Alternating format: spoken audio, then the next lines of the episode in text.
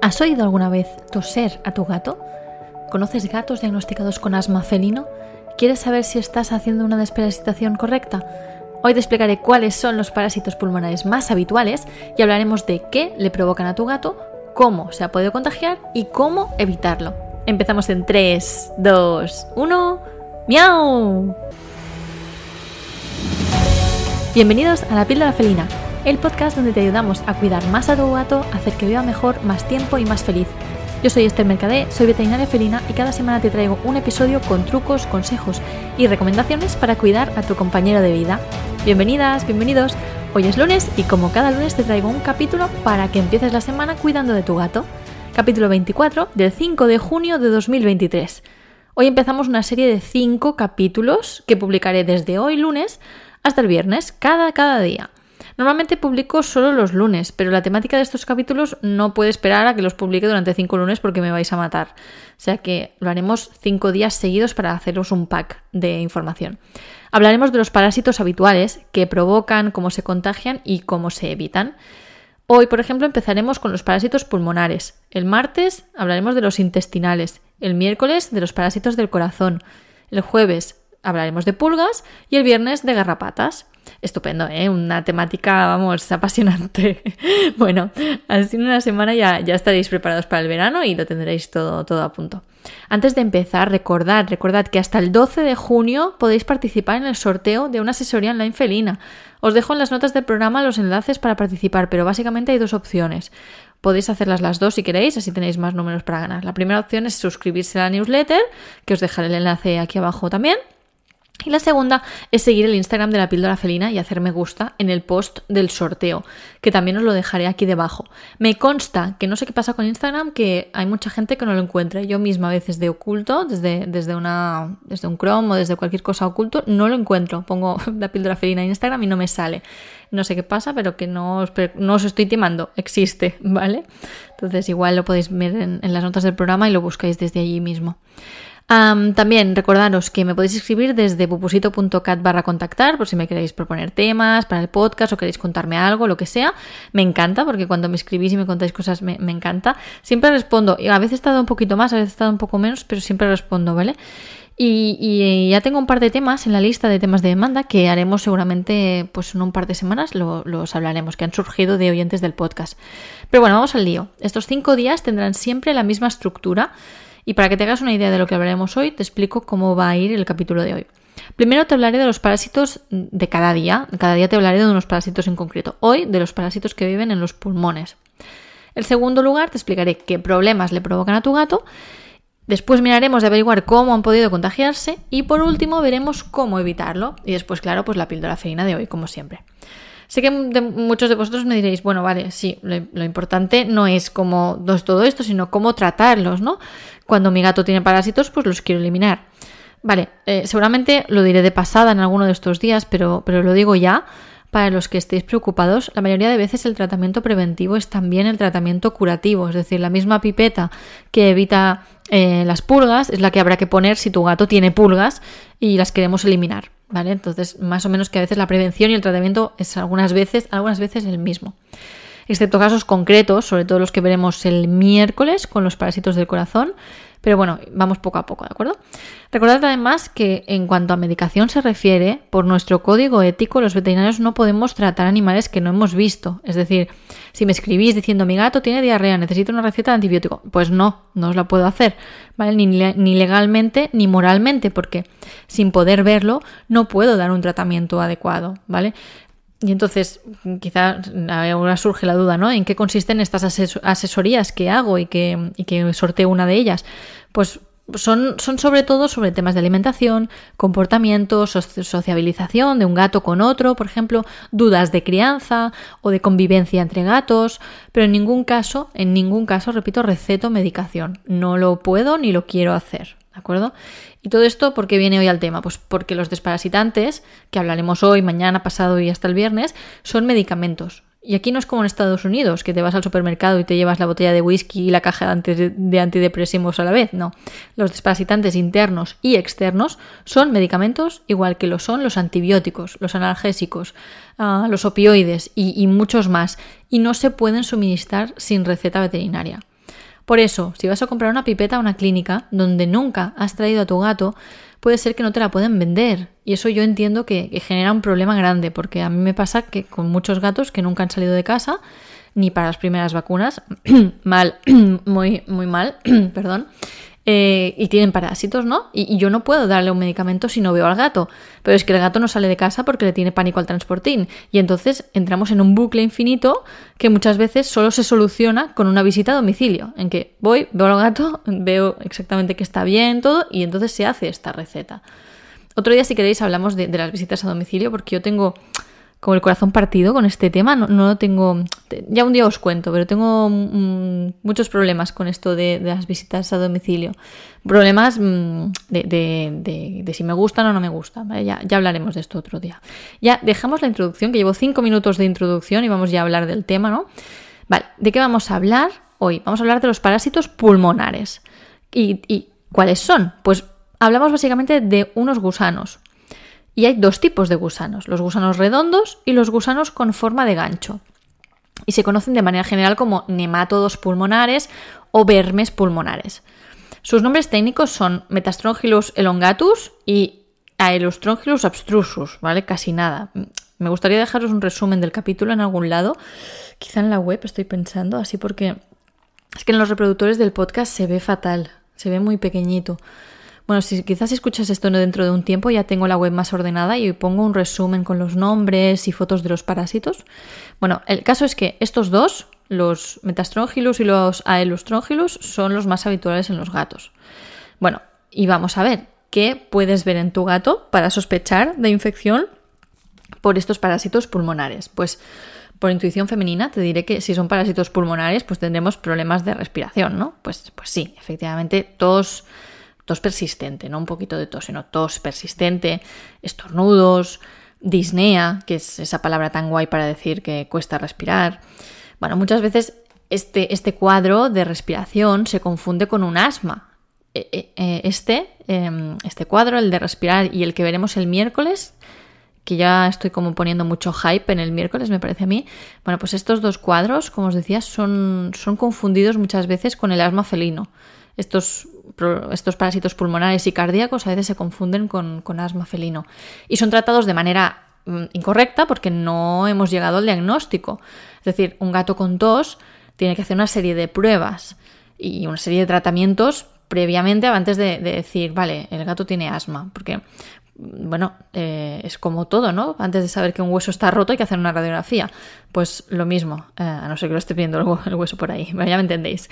Eh, pues eso, os lo digo básicamente porque si vuestro veterinario felino le traéis el gato con tos y os propone de hacer unas pruebas raras como un lavado broncoalveolar, es porque realmente lo necesita, que es una prueba que se habla muy poco, pero que es muy, muy útil, ¿de acuerdo?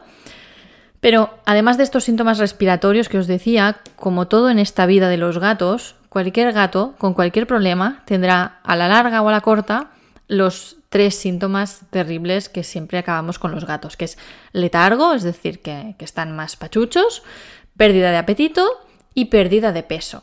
Son los tres síntomas más odiados porque pueden indicar absolutamente cualquier cosa. El gato está triste, no come y se adelgaza mal. o sea, parece como terrible ya cuando empezamos así, es decir, bueno, ¿y qué puede tener el gato? Pues cualquier cosa puede tener, ¿vale? Pero en general, quédate con que la tos que lleva tiempo allí, o los estornudos, estos constantes, así como rachas chus, chus, que hacen como 10 mm, estornudos a la vez, y esta dificultad respiratoria, que, a veces podéis ver que, que hacen respiraciones descompensadas entre el tórax y el abdomen, que respiran raro, o, también ruidos o gemidos al inspirar como si le costara respirar, quédate que con, con eso es lo que más te va a indicar que tu gato tiene un problema respiratorio. De esto hablaré más de ello el miércoles cuando hablemos sobre los parásitos cardíacos, pero así como los perros pueden respirar con la boca abierta, que de hecho los perros jadean, los gatos no, los gatos respiran por la nariz. Un gato respirando por la boca abierta Mm, es una señal de alarma absoluta y urgencia de verdad, de salir corriendo, ¿de acuerdo? Otra cosa importante de hoy, eh, un gato con la boca abierta respirando es urgente. Ya volveré a insistir en esto, no te preocupes que yo soy muy insidiosa en ciertos temas que creo, creo que tienen que quedar claros y este es uno de ellos. Un gato no tiene que jadear. Pero volviendo al tema de hoy, vamos a ver, vamos a ponernos todas las manos en la cabeza y vamos a decir, pero ¿cómo puede ser que mi gato que no sale nunca de casa, ni caza, ni ha visto nunca en su vida la calle, tenga parásitos? Bueno, por desgracia, cualquier gato que no haya visto la calle pero sí que tenga acceso a un balcón, pueda contagiarse, porque estos parásitos se transmiten comiendo a un animal que tenga larvas de estos parásitos, ¿de acuerdo? Y estos animales que contienen las larvas son caracoles, babosas y, otros invertebrados del estilo. Y se infectan ellos, se, infectan los caracoles, y a ellos no les afecta, porque ellos son el huésped, eh, no son el huésped definitivo, perdona, son huésped intermediario. Eh, esto es un follón, de verdad. Los, huéspedes definitivos, los intermediarios, los accidentales, los fómites. Bueno, solo deciros que esto en la carrera era todo un año entero. No era una asignatura de un semestre, no, eran dos. De septiembre a junio, todo el año, con, los parásitos. En cuarto, me parece que era. Menudo drama. Parasitología 1 y parasitología 2. A mí personalmente me entretenía bastante, pero, pero de unido. Total, que si tu gato ha podido jugar con un caracol o una babosa que haya llegado subiendo por la fachada de tu piso, tu séptimo piso, o que lo haya traído el viento, porque puede ser, en una ventada pueden llegar de todo, pueden llegar caracoles también, o que viniera en tu lechuga ecológica, pues, pues sabemos gusanos, ¿de acuerdo? Porque lo que pasa es que al ingerir estas larvas, y ahora viene la parte asquerosa, si quieres pasa este podcast 15 segundos, ¿vale? Porque bueno, esto que viene es un poco asqueroso. Pásalo 15 segundos y ya está. Ya, si te quedas aquí, ¿sí? Vale, pues eh, al ingerir las larvas, las larvas pasan por el intestino, llega, o sea, estómago, intestino, y desde este intestino se van haciendo un caminito, ellas solitas, desde el intestino hasta los pulmones. ¿Vale? Yo, yo la primera vez que escuché esto pensé, ¿pero qué me estás contando? O sea, ¿cómo puede ser que las larvas sepan dónde están los pulmones? Esto es apasionante, ¿eh? pero muy friki, pero bueno, ya está, ya podéis volver, que ya me callo. Eh, sí, esta es su ruta y, allí en el pulmón es donde las larvas crecen y se convierten en gusanos adultos y ponen huevos. Es estupendo, ¿eh? esto es genial. Espero que no estéis comiendo hoy a estas horas. Eso lo publico pronto para que no tengáis problemas. Bueno, eh, ¿y ahora qué hacemos, no? ¿Cómo evitamos esto? ¿Dejamos de comprar lechuga ecológica y acristalamos el balcón? Bueno, que no cunda el pánico. Mi propuesta aquí es un plan de desparasitación regular. Para prevenir esto, tan regular como cada tres meses. Como cada cambio de estación. Esto es fácil de recordar. Llega la primavera, pastillita. Llega el, verano, pastillita o pipeta, lo que queráis. Algunos gatos lo necesitarán mensualmente si tienen una vida muy ajetreada y salen por ahí, pero la mayoría es suficientemente con, una desparasitación trimestral. Eh, ¿Con qué? Pues hay varios productos, dependiendo de si vuestro gato se toma o no fácilmente los comprimidos orales o si hay que recorrer a, un producto de aplicación tópica como las pipetas. Por ejemplo, Pupusito, em, yo le pongo la pipeta, ahí la pipeta, le pongo la pastilla a la boca, venga, te, la tomas y ya está. Porque si se la intento esconder con algo, ni de broma, la deja allí tirada. Y en cambio la pipeta, le, he probado un montón de marcas y le produce irritación, como que yo creo que le molesta el frío y se rasca y se, destroza la piel, pero no porque la pipeta le haga daño o así, yo creo que le molesta el que le ponga un líquido allí. Total, que pupusito, pastilla, pero entiendo que hay muchos gatos que no, que no hay manera. En cualquier caso, el principio activo o los componentes que tienen que llevar estos antiparasitarios pueden ser muchos. Fenbendazol, moxidectina, selamectina, hemodepsina, eh, bueno, milbenzina, oxima, hay muchos, ¿vale? Algunos de estos eh, están en formato oral y otros están en formato spotón o pipeta. Y cada marca os pondrá exactamente la frecuencia de uso. Esto os lo ponen súper claro y está muy bien. Eh, pero contad que será eso, o sea, entre 4 semanas y 12. Depende del producto y la presentación, que decimos 3 meses, pero en realidad son 12 semanas, que es un poquito menos que 3 meses. Disclaimer importante, esto no pretende que automediques a tu gato, ¿vale? Ni os estoy recomendando ninguno en concreto, porque como decía antes, yo no he visto a vuestro gato y no lo puedo hacer ni legalmente ni moralmente. Todo este capítulo es meramente informativo y, todos estos nombres de medicamentos los podéis encontrar igualmente en un montón de webs y de blogs veterinarios y no veterinarios. así que todo esto es a título informativo. Luego será vuestro veterinario felino el que os diga concretamente qué os receta para vuestro gato. ¿Vale? Cierro el paréntesis. Eh, es muy importante que lo dijera y, ya me estaba acabando el capítulo y no lo estaba diciendo.